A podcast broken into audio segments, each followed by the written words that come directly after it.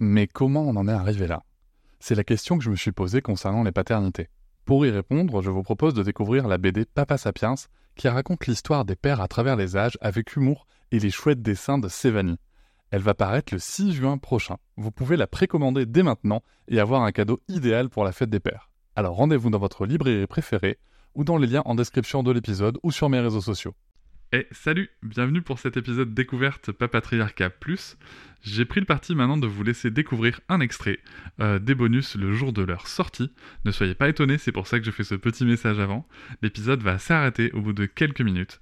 Si vous souhaitez continuer bien sûr l'écoute de cet épisode et de l'ensemble des bonus, vous pouvez cliquer sur le lien en description pour vous abonner. Je vous souhaite un bon extrait. Quelqu'un qui a dit que je peux pas jouer aux poupées et après j'ai pleuré. Bienvenue sur Papatriarcat, le podcast qui réfléchit à la parentalité au XXIe siècle pour l'affranchir du modèle patriarcal. Bienvenue dans cet épisode bonus. Je tiens avant tout à vous remercier énormément car si vous pouvez l'écouter, c'est que vous soutenez mon travail tous les mois et c'est grâce à ce soutien, grâce à cette énergie et à vos écoutes que le projet Papatriarcat peut continuer, que ce soit en podcast ou sur d'autres supports. Et je vais maintenant vous laisser tranquillement découvrir ce contenu exclusif et je vous souhaite une très bonne écoute. Salut Jill Salut Salut Clément. Salut. Alors du coup Clément nous a rejoint pour cet épisode bonus. On va vous parler euh, bien justement de ce avec quoi on avait terminé sur l'épisode avec Jill, sur ce, ce van que vous avez, enfin ce, cet utilitaire, je sais pas, vous allez me donner les détails techniques, que vous avez aménagé pour toute votre tribu. Donc rappelons-le, deux adultes, quatre enfants, deux chiens, deux golden en plus, c'est pas, pas, pas des petits formats. Euh, alors moi je l'ai vu, euh, j'ai même pu le visiter en arrivant chez vous. Je suis très jaloux de votre équipement. Et euh, est-ce que vous pouvez nous raconter un petit peu euh, bah, ce projet, cette aventure de van? Tout commence par le voyage qu'on a fait en Amérique du Sud. On a découvert lors de ce voyage euh, une manière de voyager qu'on ne connaissait pas du tout, c'est-à-dire voyager avec son véhicule. Et ça nous a plu, la liberté que ça nous procurait, le fait de pouvoir voyager sans trop dépenser aussi, c'était un plus. Et à la fin de notre voyage, donc on a revendu le 4x4 parce qu'on savait que ce 4x4, il était fait pour ce voyage en Amérique du Sud. On est rentré et Jill a voulu racheter un camping-car. Moi, je voulais pas acheter le camping-car. Et donc, on a acheté un camping-car. Ça se passe souvent comme ça ici. hein. C'est la dictature Non, on a réussi à me convaincre, à me motiver et à me m'ouvrir les yeux que ça pouvait être bien. Donc, on a eu ce camping-car. C'était chouette parce qu'on a découvert une nouvelle manière de voyager en France. On connaissait pas. Donc c'était super cool, moi j'étais contente. Et moi ce que j'aimais beaucoup dans le camping-car, c'est que j'avais plus de confort que dans le 4x4. Ce qui m'avait beaucoup manqué, c'était l'espace intérieur dans le 4x4. Et puis on est parti au Cap Nord en camping-car avec quatre enfants. Donc du coup on a eu notre troisième et notre quat- quatrième bébé euh, en rentrant après le voyage. Et on est parti donc du coup à 6 au Cap Nord avec Sarah qui était tout bébé qui avait 4 mois.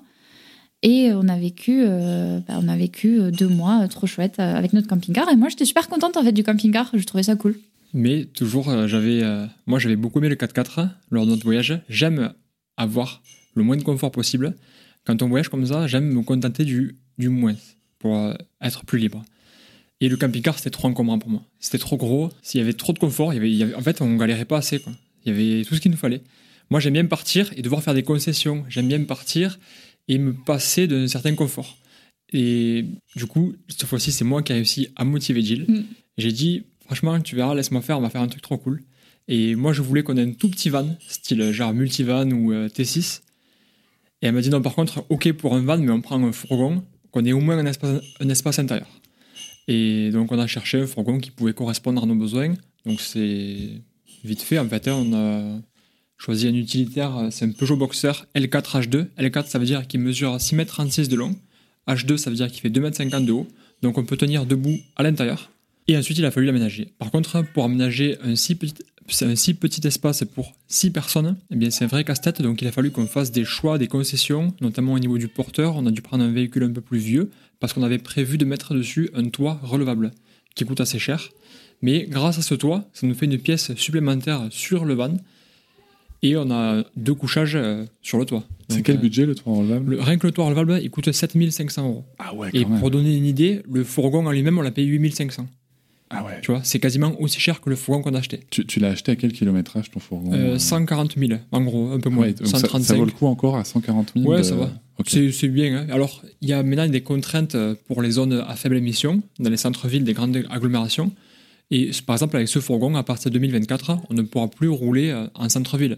Et voilà, c'est la fin de cet extrait. J'espère qu'il vous a plu. Si vous souhaitez en découvrir plus et découvrir aussi tous les épisodes bonus, mais aussi avoir accès aux épisodes un jour plus tôt et ne plus avoir ni pub ni sponsor, je vous invite à vous abonner à Papatriarca Plus au lien en description du podcast.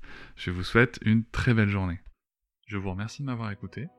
Je vous invite à vous abonner et nous pouvons aussi nous retrouver sur Facebook, Instagram et sur le blog papatriarca.fr.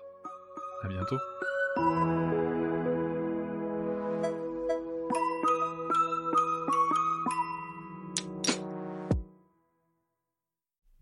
Hop, c'est encore moins. Si tu veux soutenir le podcast, tu peux aussi t'abonner à Papatriarca Plus et découvrir chaque semaine un épisode bonus en plus des 60 déjà disponibles.